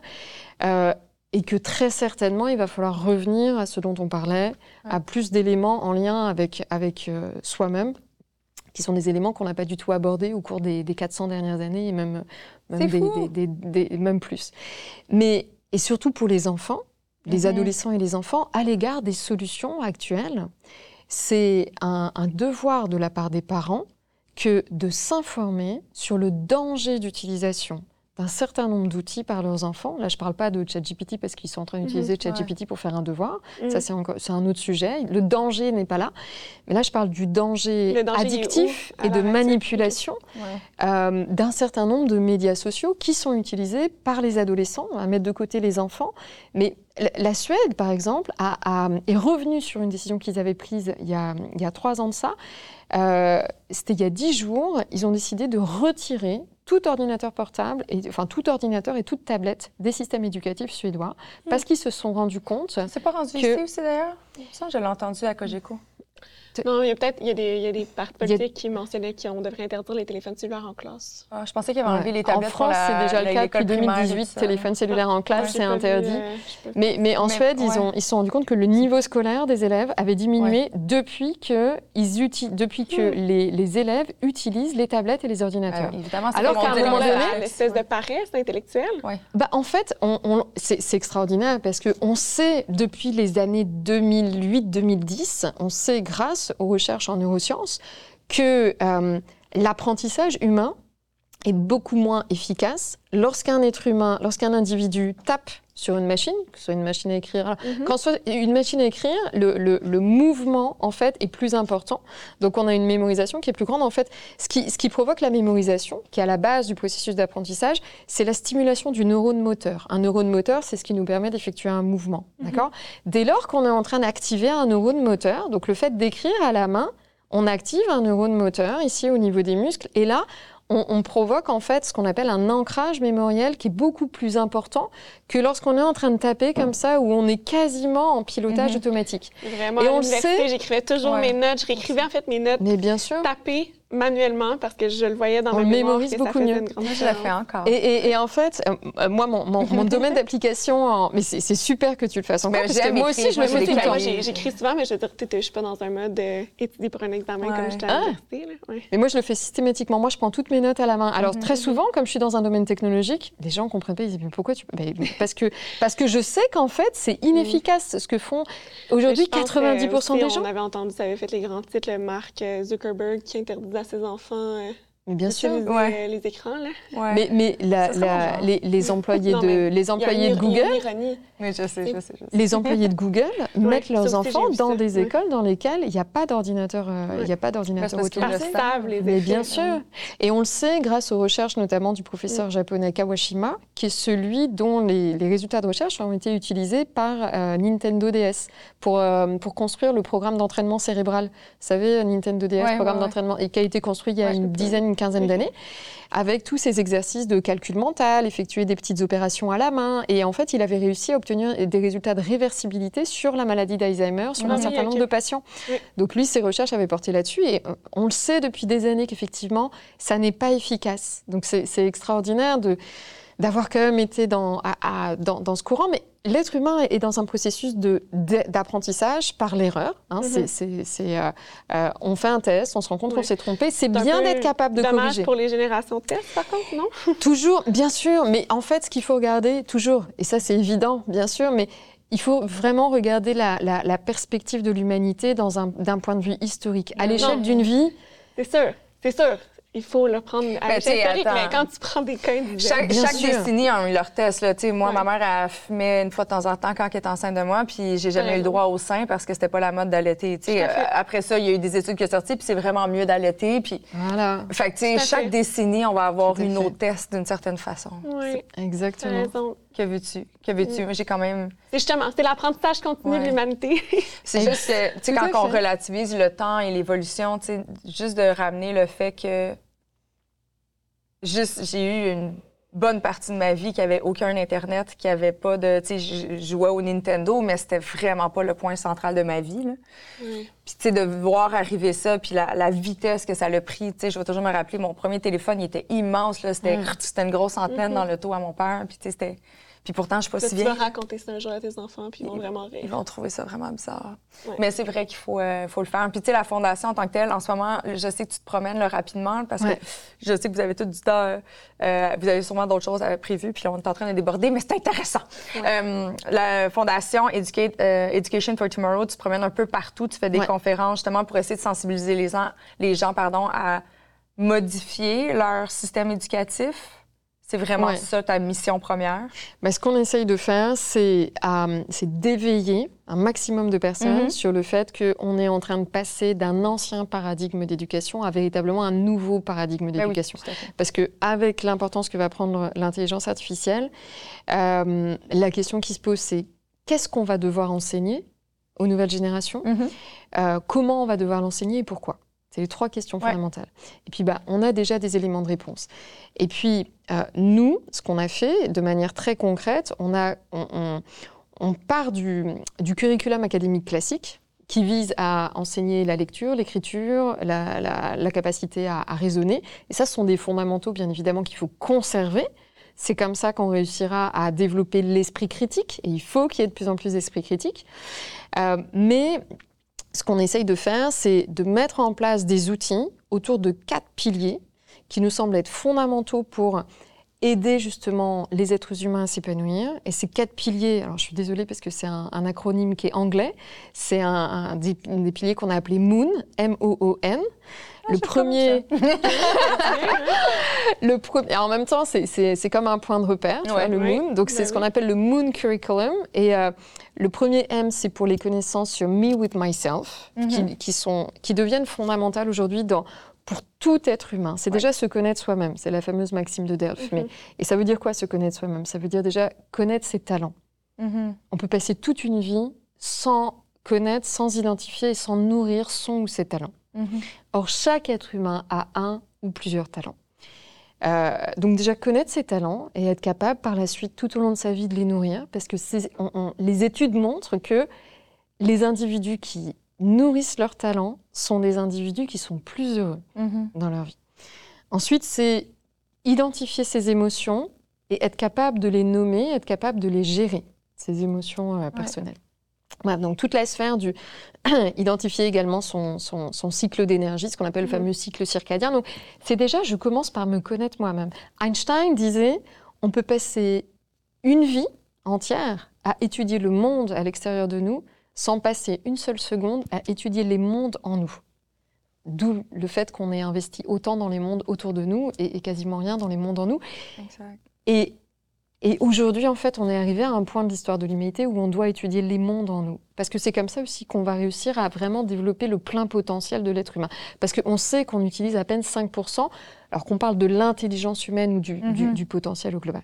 Donc ça, c'est le premier pilier, c'est me with myself. Ensuite, on a un premier O pour les connaissances du me with others. Donc c'est toutes les connaissances interpersonnelles Mm. de, euh, en lien avec les biais que tu citais, c'est-à-dire le fait euh, de ne pas juger, c'est-à-dire misjudge, euh, de ne pas Mhm. être dans les, dans les stéréotypes, dans les préjugés, merci, au niveau, au niveau d'une personne que l'on rencontre, d'accepter les différences, qu'elles soient, euh, de se rendre compte qu'une différence, bah, c'est aussi une richesse, d'être plutôt dans la collaboration plus que dans la compétition. On a encore malheureusement des systèmes éducatifs, des systèmes scolaires qui Eh oui. nourrissent la compétition rien qu'à travers les notes. Ouais. Et on le sait, et ça, euh, au sein de l'UNESCO, beaucoup, beaucoup d'experts, hein, on est à, dire qu'il faudrait minimiser l'utilisation des notes, mais que ce soit des notes lettres ou chiffrées à l'intérieur du système scolaire. C'est ce qui renforce la, la comparaison et la compétition entre les Mhm. individus. Et puis c'est le début des conflits, et puis le début des conflits de, de quelle que soit leur forme. Euh, donc ça, c'est me with others, c'est véritablement réussir à construire des sociétés qui soient des sociétés où les uns et les autres vivent en, en- en- bah, plus en, en collaboration puis en harmonie qu'en Ouais. compétition. Le deuxième O, bah, c'est pour les objets, c'est pour la technologie, parce que les civilisations de demain, elles seront de toute façon des, des civilisations où les êtres humains vont devoir euh, utiliser les technos. Mhm. Donc il faut les connaître, il faut les comprendre. La compétence, savoir ce que c'est. En fait, ça devrait faire partie, pas savoir coder, en Ouais. fait. on- Peut-être que On très prochainement, trompé, là, justement, dans les écoles, maintenant, au secondaire, tu apprends à faire des codes de programmation. Ah ouais? Oui, dans certaines écoles. On- en fait, l'important, c'est de comprendre que c'est un langage. Tout comme on apprend l'italien, le français, l'anglais, l'allemand. Mais t'as le- pas besoin, dans ce cas-ci, d'apprendre la langue comme telle. Non, bah, on peut, on, on peut parce que. Mais en- Ça dépend qu'est-ce que tu veux faire dans la vie. tout dépend. Et, et Mais en même temps, a vraiment besoin de faire ça à de- l'école secondaire? Mais demain, bah, pas forcément. Après, ça peut être un exercice intellectuel qui peut paraître Ouais. inté- in- intéressant et puis qui peut permettre Ouais. aussi sans doute de Mhm. démystifier. Mais on- là, on se rend compte que de toute façon, euh, là, les, les systèmes, euh, les, systèmes d'intelligence artificielle, euh, no- notamment tous les, IA génératives, permettent également de générer du code. Donc, euh, se pose la question sur euh, peut-être un, éventuel, à un moment donné, remplacement également des, programmeurs et des codeurs. Euh, Mm. donc, euh, euh, et, et on le sait, il y a beaucoup, de- il y a beaucoup de développeurs qui eux-mêmes s'interrogent aujourd'hui. Donc, euh, l'idée, c'est plutôt de démystifier à partir du moment où les êtres humains euh, vivront en contrôle. du moins nous c'est ce qu'on espère dans, dans, la fondation, vivront en contrôle de ces technologies. Donc pour les contrôler, effectivement, parce que sinon, ça veut dire qu'on est en train de mettre en place une espèce qui va nous, qui, qui va nous dépasser. Mhm. Et, si elle nous dépasse, ben là, ça pose un vrai sujet. Euh, et donc voilà, c'est le me with objects. Donc ça, c'est une dimension qui est extrêmement importante. Et puis la, la quatrième Pour être dimension, d'avoir le contrôle. Ouais. ouais. Elle ne pas se faire dépasser ou écraser. Il faut. Parce que le contrôle, c'est aussi nous, on, on, on, le met en contra... enfin, on le met en opposition avec l'addiction. Parce que mm. dès lors qu'en fait, justement, il n'y a pas de contrôle, c'est là où on a des systèmes addictifs. Et puis on le voit avec les adolescents, il y, y, a des conséquences qui sont terribles. Il y, y a, des suicides, il y a de plus en plus de jeunes femmes, de, enfin, de jeunes filles, de jeunes adolescentes qui demandent à faire de la chirurgie esthétique parce qu'il euh, y a des réactions sur les réseaux sociaux dès lors qu'elles postent des photos. Enfin, il y a des on assiste aujourd'hui à des effets sociologiques majeurs et psychologiques mhm. chez les adolescents par l'utilisation de ces technologies. Donc ça, il faut vraiment, il faut vraiment agir. Puis ça rejoint la, la sphère de la responsabilité. vraiment. Euh, et puis le, le dernier pilier, c'est le end de nature. C'est pour me with nature. Mm. Parce que, euh, bah parce qu'en fait, à l'origine, on est. Euh, il y a un écrivain que j'adore, qui est Vercors, qui, qui, qui, qui a publié il y a des années un ouvrage qui s'appelle Les animaux dénaturés. Et en fait, on est, nous, en tant qu'êtres humains, des animaux qui avons été extraits de la nature. On est des animaux civilisés, mhm. mais on a besoin de ce rapport avec la nature. Et, et, et c'est important d'y revenir, c'est important de revenir à l'équilibre entre les êtres humains et la nature, parce que la nature, elle, a des impacts qui sont euh, très bienfaiteurs sur les êtres humains, ça permet de réguler le stress, ben, allez vous promener en forêt, euh, on va entendre, vous allez entendre le, bruit du vent dans les branches d'arbres, vous allez entendre le son des oiseaux, et en fait tous ces éléments-là, on le sait aujourd'hui par des résultats scientifiques, sont curatifs sur les mhm. êtres humains. Et, euh, et ce lien-là, en fait, il faut le, le, le réintégrer. non, non, on en a déjà discuté. Oui, on en a parlé. Vrai. Puis d'ailleurs, euh, j'ai eu l'occasion d'aller faire une mission dans les pays scandinaves euh, au printemps. Puis dans un quartier que j'ai visité en Suède. Et dans l'urbanisme, il y avait des règles que chaque appartement devait avoir une vue sur un étang, une étendue d'eau mm.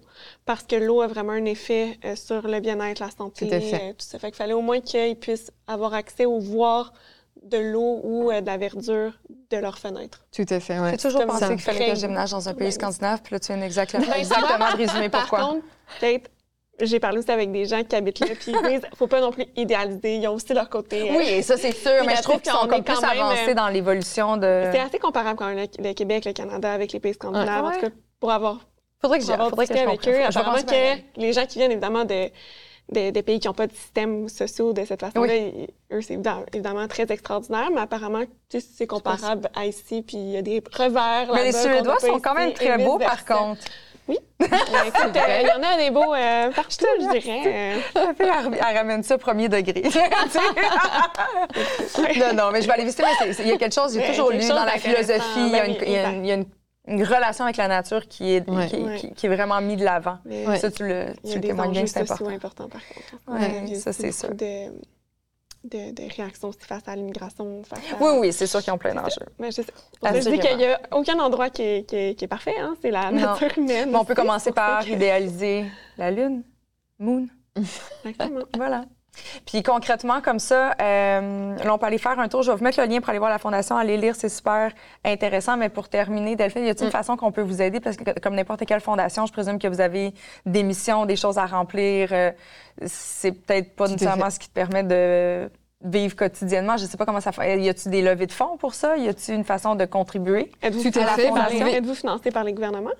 On est, euh, alors, on, c'est une fondation qui est, qui est, récente en termes de création mhm. au Québec. Donc, effectivement, là, on est en cours de démarche pour, sur en, lien avec le gouvernement québécois et puis euh, le Canada. Euh, ça, c'est le premier élément. Deuxième élément, euh, vous pouvez venir sur le site de la Fondation et puis faire un don, ça mhm. tout le long de l'année. On est un organisme reconnu, organisme de bienfaisance au, au, Québec, donc en plus... ça, ça veut dire que vous pouvez avoir un reçu d'impôt. Voilà, vous pouvez avoir un reçu d'impôt.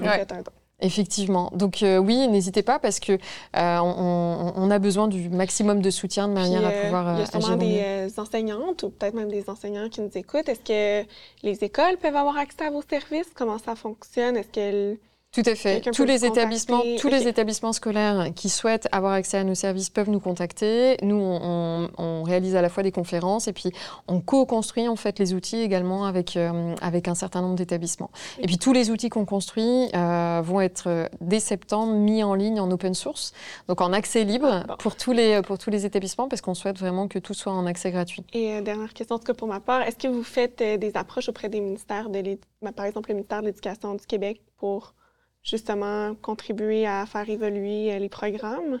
Alors des approches, qu'est-ce que tu appelles pour euh, comme des approches? Est-ce qu'on est-ce qu'on Avez-vous envisage de des travailler? rencontres de travail? Oui, non, pas encore, mais euh, pas encore, mais effectivement, on envisage de travailler avec euh, avec euh, le ministère. Voici ce que tu Ouais. peux faire. Tu peux Ben, les aider à les mettre en relation. Oui, si jamais vous avez besoin, euh, j'ai des bons contacts. Ah bah, super, avec grand plaisir. Avec grand plaisir. C'est super, c'est parfait. Là, j'ai surtout été sur euh, euh, pas, enfin, pas mal sur la scène internationale. Et puis là, maintenant que je vais avoir un petit peu plus de, de, de temps là d'ici au mois d'octobre, euh, l'idée c'est de, euh, de plus s'ancrer ici sur le, sur le paysage québécois. Très bien. Ah, je nous souhaite tellement un avenir qui est plus doux. Je trouve que, je sais pas si c'est parce que mon cerveau il est pas capable d'en prendre ou mais je trouve que dans les cinq, six dernières années, il y a beaucoup de mouvements, il y a énormément de changements. Tout va tellement vite que ce soit des côtés, sais, du côté sociétal, mais tu sais, là, on parle de la technologie, mais on parle, tu sais, il y a eu les vagues de dénonciation. Il y a, tu sais, il y a tellement de remises en question. On dirait qu'on est tout en train, faut tout reconstruire l'humain. Mais tout va vite, tu sais, la- dans le fond, tout va plus vite qu'avant. C'est- J'imagine que ça devient un peu peut-être anxiogène, Ouais. évidemment, euh, pour... euh, C'est juste difficile de faire le, Non, est-ce calme. que le cerveau humain est fait pour ça, tu sais, C'est- autant de mais non, changements c'est une bonne rapidement? Je question. pense pas. Sur le fil de l'évolution de l'humanité, sais, les changements se faisaient à un rythme beaucoup plus lent. Ouais. Donc, est-ce que sur le fil d'une vie, tu avais vraiment l'occasion de voir autant de changements? Là, on est, c'est des stress supplémentaires Ouais. pour le cerveau Mais- humain. Je ne sais pas si vous vous rendez compte, mais en fait, quand tu dis tout va vite, la, la vitesse à laquelle les systèmes évoluent, là, on parle de la vitesse à laquelle les systèmes des technologies évoluent. Et ce qui se Mm. passe, c'est qu'en fait, l'être humain, c'est un organisme vivant qui n'est pas fait Pour pour évoluer. évoluer à la même vitesse que les, les systèmes technologiques. Or, aujourd'hui, ce qui rythme la vie des êtres humains, ce sont les systèmes technologiques. Mais un être humain, il a besoin d'avoir une certaine stabilité. Il n'est pas fait pour changer de vie tous les 4 ans, tous les 5 ans, pour se remettre en question, etc. Et Donc, là, c'est normal de se sentir déphasé. c'est normal, mais c'est aussi là où il faut en prendre conscience, et c'est déjà super d'en Mhm. prendre conscience, et de se dire, mais qu'est-ce qui se passe? Et ensuite de, de faire le lien avec le fait que on est rythmé par la, la- par la vitesse des technos. Mais les, les systèmes intelligents, ils dorment jamais, prennent jamais de vacances, et puis ils ne font que progresser. Mais un être humain, il a besoin de se reposer, il a besoin parfois de partir en vacances, puis il a besoin parfois de rester dans la même situation pendant 3-4 ans. Et c'est bien. Mhm. Et, et- et c'est sain. Euh, un être humain qui est constamment en changement, on le sait par les études en psychologie et en, en sociologie. Oui, l'être humain a, a une capacité d'adaptation, c'est extraordinaire, mais, mais qui est quand même pas aussi rapide que celle qui, est- qui, qui commence à être impliquée par les systèmes euh, Mhm. technologiques aujourd'hui. Donc c'est aussi important. Du deuxième O. Voilà, exactement. Mhm. D'où l'importance du deuxième O pour rester en contrôle du rythme dans sa vie.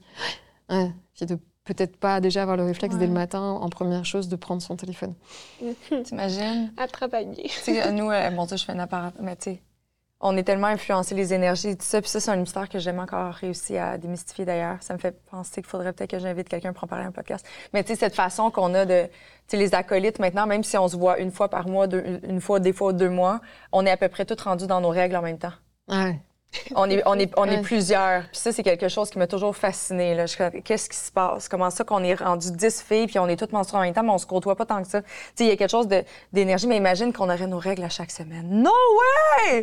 Dans Je veux les, pas dans aller les, là. dans les- Mais ça, c'est un phénomène euh, qui a C'est- été expliqué dans les camps de concentration. Pour Toutes vrai? les... ouais, ouais, bien sûr. En fait, c'est aussi des, des éléments, euh, des, des- c'est des, il y a des organismes qui, euh, qui communiquent en fait entre les, entre les, les, les corps. Les des femmes.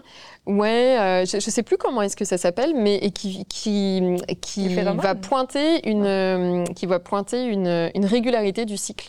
Au bout d'un certain temps, le cycle devient le même. comme euh, les téléphones se parlent, ben, nos organismes vivants aussi. Ah, c'est magnifique. on est tellement connectés. Voilà. Mais après, il y a aussi la communication du cœur, c'est Oui, oui, ce dont je te parlais aussi. Il y a Ouais. aussi Oui. ça, le champ magnétique du cœur, qu'on commence tout juste à approcher aujourd'hui et qu'on n'a pas exploré du tout. Le On- champ magnétique du cœur. Ah oui, et jusqu'à maintenant, on considérait que le, le cœur était juste un muscle. Enfin, il avait été appréhendé, en tout cas dans la sphère médicale, comme Oui. étant uniquement un, un muscle, une pompe.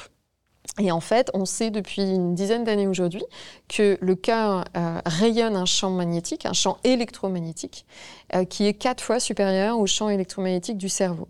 Et un champ électromagnétique, ben, c'est un, un espace qui collecte des informations, qui analyse aussi un certain nombre d'informations, puis qui peut aussi transmettre un certain nombre d'informations. Et on sait que le, le champ magnétique du cœur, il, il peut, il peut s'étendre jusqu'à plusieurs kilomètres. Donc c'est énorme. On a aujourd'hui des, des connaissances qu'on n'avait pas il y a, qu'on ça, n'avait pas il y a c'est 10 pour ans. Un, un prochain Oui, épisode. mon Dieu, il faut qu'on démystifie ça. Là, je suis comme... Et ça, ça faut faire un épisode sur euh, la biologie. Ah, Mais ça, ça fait partie du me with myself. Parce que Ok. toutes ces- nous, tous- tous les outils qu'on crée sont les outils en lien avec les connaissances les plus récentes qu'on a sur, euh, sur l'être humain. Mais puis, on, on, on- ouais, on peut- je pourrais vous en parler pendant des heures, mais le- le- la, la plasticité du cerveau aussi. On, on sait que la Ouais, réalité à laquelle on a accès aujourd'hui, Ouais. en fait, on peut, on peut accéder à un autre type de réalité en, en auto-induisant une transformation au niveau, de, au niveau du cortex. Et aujourd'hui, il y y a des il y a des, instituts, un laboratoire pluridisciplinaire en Suisse qui a beaucoup travaillé là-dessus. Et puis il y a deux diplômes à Paris 8 en France qui, sont, euh, qui, ont été créés il y a un an euh, et qui forment des gens à être capables d'auto-induire cette transformation et qui accèdent du coup un peu à la même réalité que celle à laquelle les chamans étaient capables d'accéder jusqu'à maintenant. Alors que les anthropologues dans les années 80, Claude Lévi-Strauss, l'un des premiers, pensaient que les chamans, en fait, lorsqu'ils entraient en transe, ils étaient dans un exercice de théâtralisation Ouais, c'est ça. Mhm. que c'était pas réel. On sait qu'en fait c'est réel, qu'ils accèdent à une réalité qui, qui effectivement n'est pas la réalité en 3D, euh, celle qu'on voit là, euh, vous et moi là Un pour peu l'instant. comme l'hypnose ou ça c'est autre chose? Totalement? C'est encore autre chose. C'est encore autre chose. Euh, L'hypnose, c'est encore un autre. euh, ça, ça- ça met dans un autre état en fait l'individu. Ouais, c'est Ouais. encore autre chose. Mais l'hypnose, euh, pour l'avoir fait une couple de fois, on voit tout pareil. Il n'y a, a rien, il y a rien d'autre. Ok. Mais il va falloir qu'on démystifie ça parce que Ouais. c'est bien trop intéressant. Vraiment, on va en jaser inévitablement. Je te souhaite euh, une excellente, je vais dire levée de fond, mais une continuité dans ton projet, tu le sais. Merci beaucoup. Dès que je t'ai parlé, puis là, on- c- ça aussi, c'est Mhm. très euh, philosophique et tout ça, mais le matin, je pensais à comment j'aimerais, moi, tu sais, on a tout un petit purpose, puis comment j'aimerais amener Ouais. quelque chose de plus nourrissant à mon quotidien, comment j'aimerais faire une différence. Puis je pensais à... Automatiquement, j'ai pensé ce matin-là dans ma marche, j'ai fait comme... Il faudrait vraiment que je, je m'investisse à, à amener ma- mon grain de sel au changement dans le système d'éducation. Et sans le savoir vraiment sur quoi Delphine travaillait, moi, j'ai- on me l'a référé en tant que spécialiste d'intelligence artificielle, c'est tout. Je savais pas c'était Wow. quoi sa mission non plus à travers ça. Puis quand j'y ai parlé en après-midi, j'ai fait, on était fait pour se parler. Il fallait Ouais. vraiment qu'on se rencontre. Fait qu'on va se reparler. Avec plaisir. Puis ben, nous, on se retrouve la semaine prochaine. Merci beaucoup Delphine. Bye. Super, merci. Bye.